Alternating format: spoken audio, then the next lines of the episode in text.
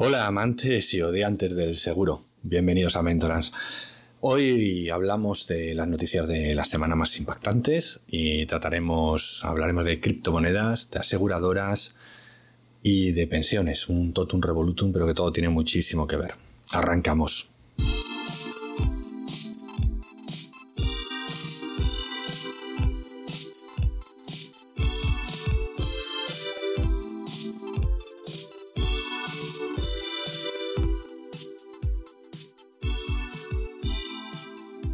La primera de las noticias eh, es, viene a raíz de una encuesta que, se ha realizado pues, en, las principales zonas económicas de la Unión Europea, en Francia, Alemania, Italia, España, Bélgica, Países Bajos. Y, preguntaban si, estaban expuestos a, las criptomonedas, o sea, si tenían inversiones en criptomonedas.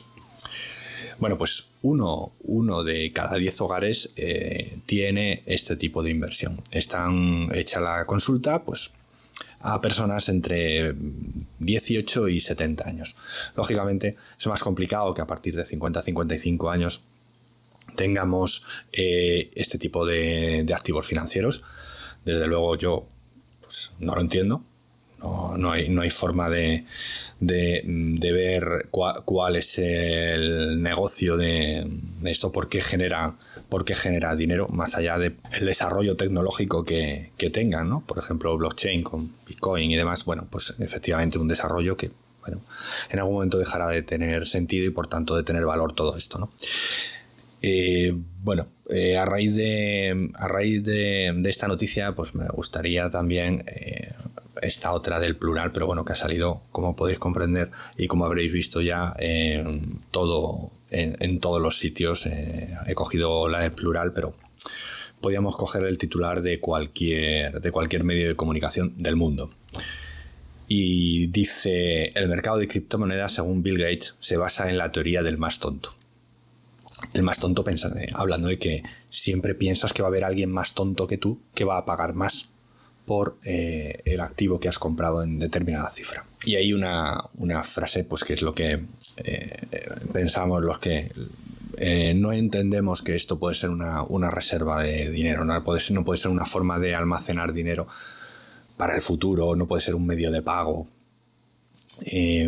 dice, obviamente las imágenes digitales de monos súper caras mejorarán enormemente el mundo. Lógicamente esto no va a llevar a ningún desarrollo, por lo tanto, bueno, más allá de, el arte, eh, cuando damos el valor de un, cuadro de Dalí o, de un Velázquez, que, no, tiene ni precio, eh, sabemos lo que, estamos, lo que estamos valorando.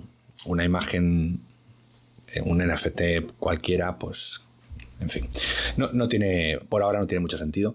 No, no es que yo reniegue de las criptomonedas y diga que, que, esto no, no, no, que van a funcionar, que está claro pero probablemente las que, las que acaben funcionando no sean las que están hoy, serán otras. Y seguramente pues no, no tan limpias y tan puras y tan poco intervenidas como las que, las que, las que están surgiendo, ¿no? pero probablemente con algo más de, fondo por detrás que avalen el, valor decía que esto no puede ser un medio de pago porque eh, estamos viendo eh, cuánto está eh, el Bitcoin ahora mismo. Espera, porque según, estoy grabando, pues eh, 20.200 euros.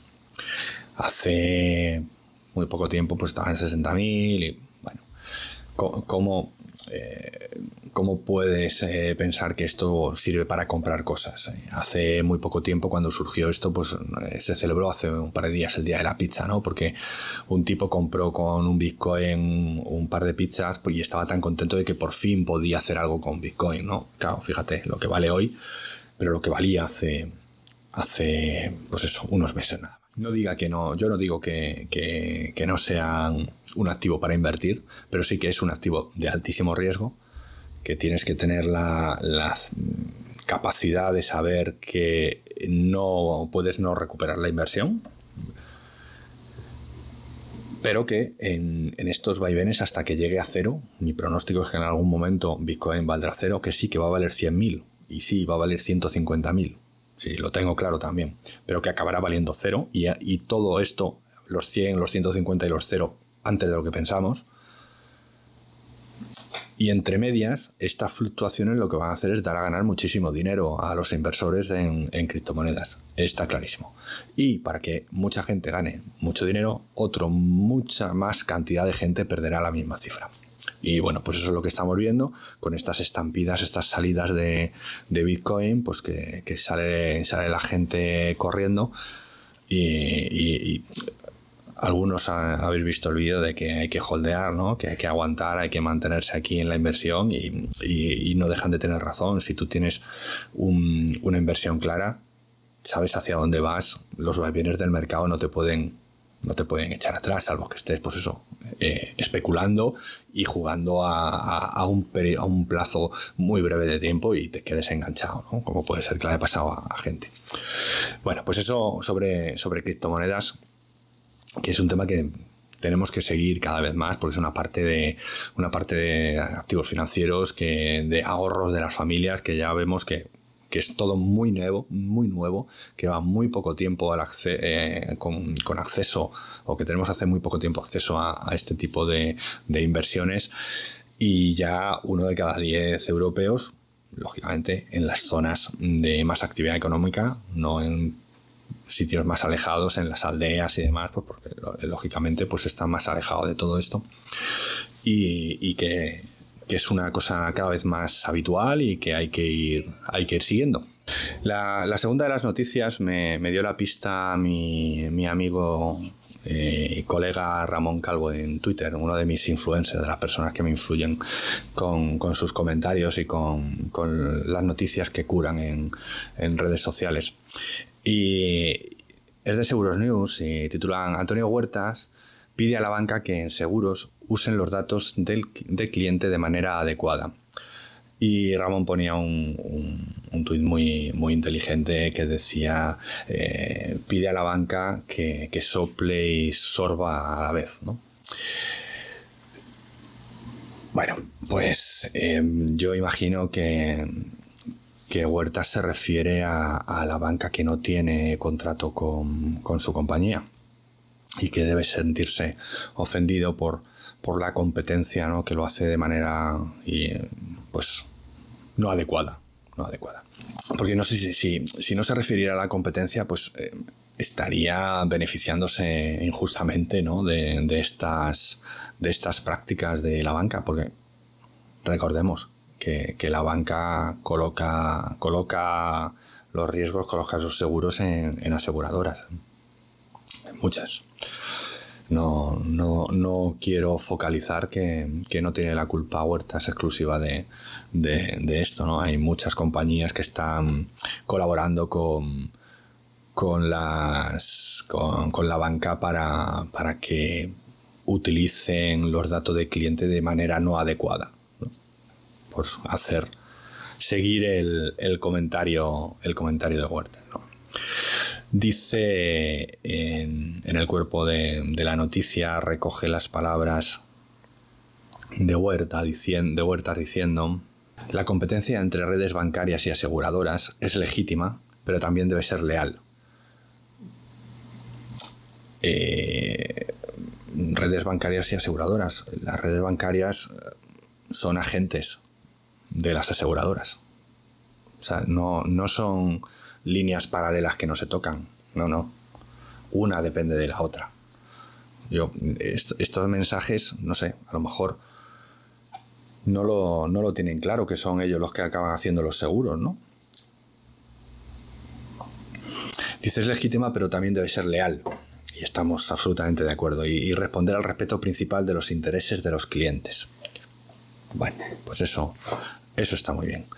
Y, así debería ser y todos, todas las aseguradoras y todas las entidades bancarias pues deberían ir focalizadas a, velar por los intereses de, los clientes porque como aseguradores pues es el fin último ¿no? y de sus aseguradores y ya por tanto pues podríamos hablar también de, de las redes de distribución y de corredores y de agentes también y velar por los intereses de sus agentes también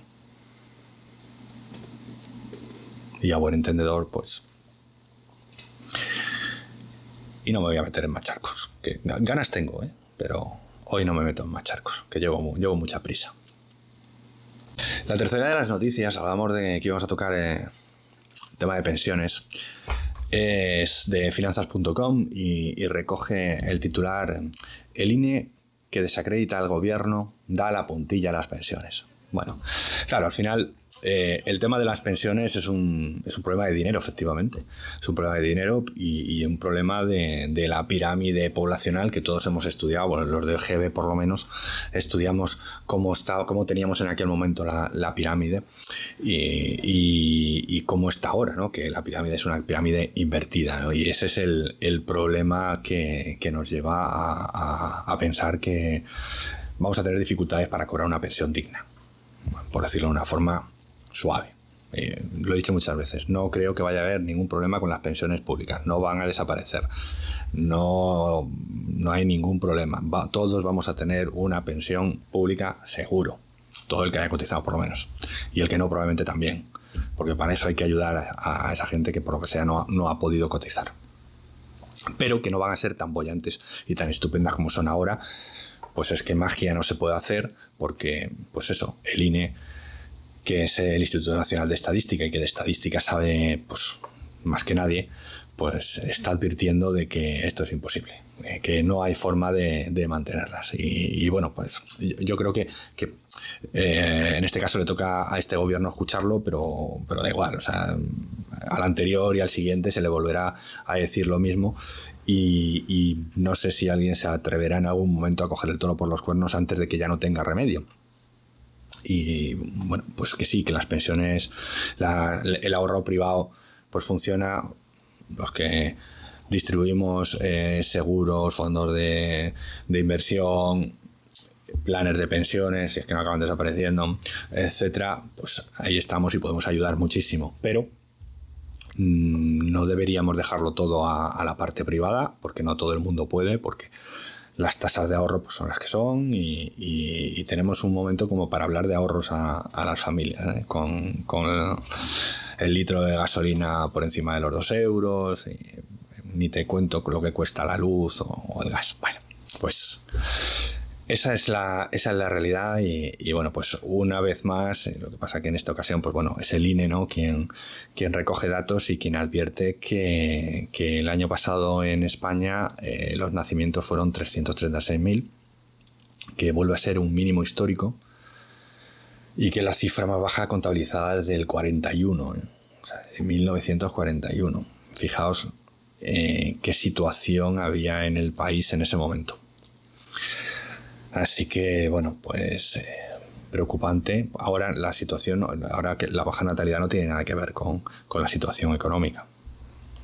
Al contrario, tiene que ver, bueno, pues con la forma de vida de las familias que, ha cambiado los intereses y, bueno, pues es la nueva manera de, entender la vida, ¿no? De, la sociedad en este momento. Y el artículo acaba, pues, recordando que, que cada vez menos trabajadores tendrán que hacerse cargo de más pensionistas y que estamos 14 millones de baby boomers a punto de entrar en la edad de jubilación.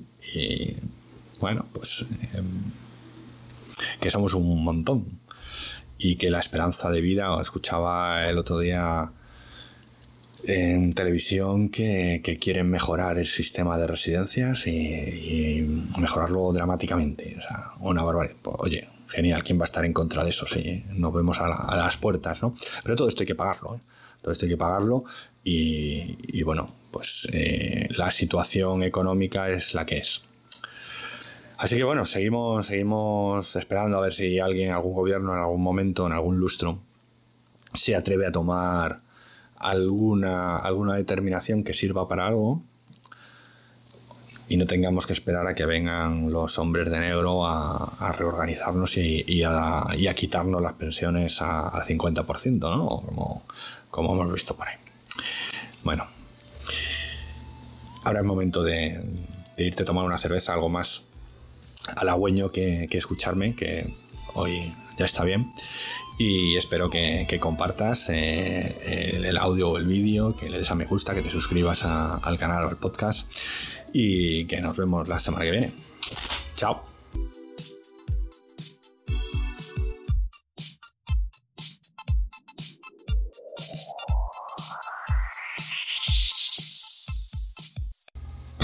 muy negativo, ¿no?